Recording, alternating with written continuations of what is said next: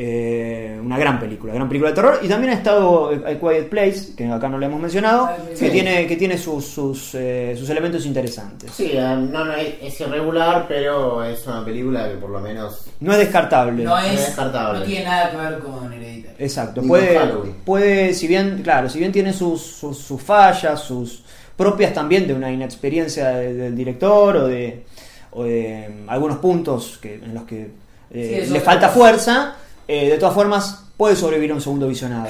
Pero esa Sí, claro, pero esa es la diferencia, que John Krasinski, primera vez, mismo que Ari Aster, pero el tipo no va y te dice esto es un terror es una pija, de todo lo que todas las pelotudeces que dijo este tipo. Y uno ahí, qué sé yo, por lo menos lo respetaba, decir, bueno, hizo el intento. Le, le salieron algunas cosas bien, por supuesto, que las tiene a Quiet Place.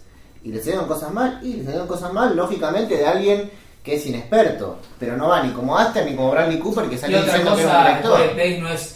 No. No busca es ser- una película atolondrada, digo. No, no busca satisfacer a todo el terror, no es que de repente la gente le grita, no es. Sí, no, digo, claro. Es una película que plantea una regla, la lleva a cabo, tendrá sus errores, tendrá lo que sea, pero cuenta una historia, la historia cierra.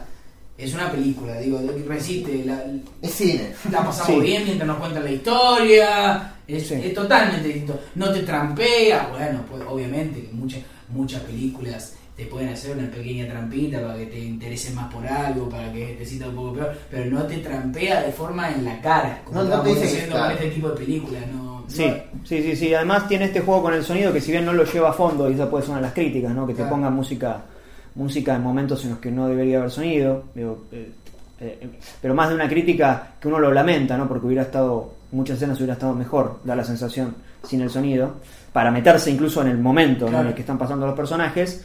Eh, un poco lo, lo explayaba Diego Ciruro en el podcast BCO, que aprovechamos a recomendar, eh, como que no es casualidad que Quiet Place, una película donde los personajes no hablan y no se los, se los calla, digamos, se los, se los censura, salga en épocas donde uno tiene que ir cuidando lo que dice, ¿no? épocas de corrección Claro. política. Entonces uno puede hacer también ese tipo de lectura ¿no? con bueno, personajes que no hablan, que tienen que medirse, que tienen que hablar bajito, que tienen que comunicarse de otra forma, en, en tiempos donde justamente el lenguaje es, es lo que está en peligro, lo que se está discutiendo.